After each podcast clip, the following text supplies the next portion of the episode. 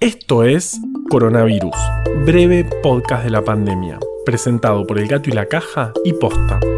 Hoy es miércoles 22 de julio, día 125 del aislamiento social preventivo y obligatorio en las zonas con circulación comunitaria del virus del país y día 45 del distanciamiento social preventivo y obligatorio en las zonas sin circulación comunitaria del virus.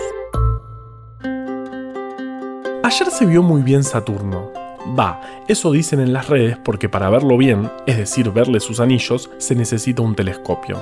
Este fenómeno ocurre una vez al año y gracias a la posición que tiene respecto a la Tierra se ve particularmente brillante. Yo de chico tuve un telescopio, como todo nerd, pero se me descalibró hace muchos años y nunca más lo pude usar. Hoy en día, guardado en casa por culpa de la pandemia, lo extraño mucho. Aunque seamos honestos, es obvio que si lo tuviera, lo usaría para espiar a los vecinos. No, bueno, creo que eso es ilegal.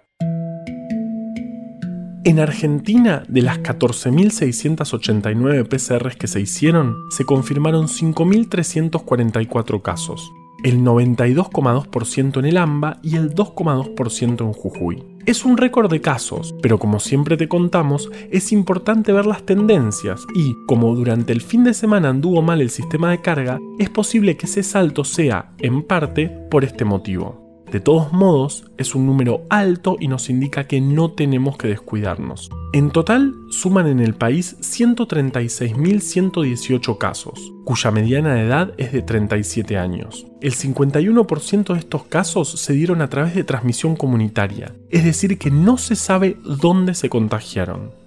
Hay 890 personas en terapia intensiva con diagnóstico de COVID, 37 más que ayer. El 89% se encuentra en el AMBA, donde el porcentaje de ocupación total de estas camas es del 65,4%, mientras que todo el país es de 55,5% el porcentaje de positividad sigue siendo altísimo. Ayer fue del 42,8%. El acumulado es del 28,3%, lo que sigue mostrando que la situación, en cuanto al diagnóstico, sigue muy exigida.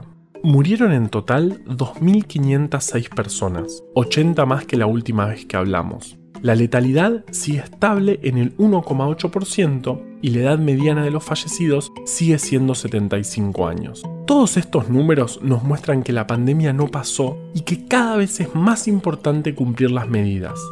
Tenemos que cuidarnos. Hablando de consejos, vamos con Vale desde el armario.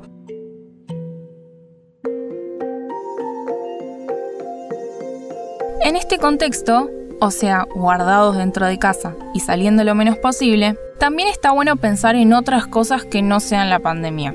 Como por ejemplo, distraernos un rato para disfrutar de la literatura y agregarle al día un poco de ficción. Hicimos nuestro segundo podcast composta con una historia de la precuela de la novela Ministerio de Invierno, que está en preventa durante todo julio. Se llama Emma, una historia de Ministerio de Invierno, y pueden encontrarla en Spotify, Apple Podcast o Google Podcasts. Y una vez más, ¡aguante la ficción, carajo! Me quedé pensando en los anillos de Saturno. Galileo Galilei los observó por primera vez en 1610 con un telescopio que recién había inventado. Por suerte no hay vida en Saturno, porque si no, Galileo habría sido el primer ser humano en espiar vecinos a escala interplanetaria. Pero ese no es el punto. El punto es que recién 285 años más tarde se comprobó experimentalmente que los anillos de Saturno están formados por numerosas masas chiquitas con órbitas independientes. Ayer hablamos de lo necesaria que es la paciencia para entender los procesos, y miren si los anillos de Saturno no son un re ejemplo. Encima Saturno es un planeta que necesita 29 años para completar su órbita. Si vivieras ahí, todos los años te parecerían tan largos como este 2020.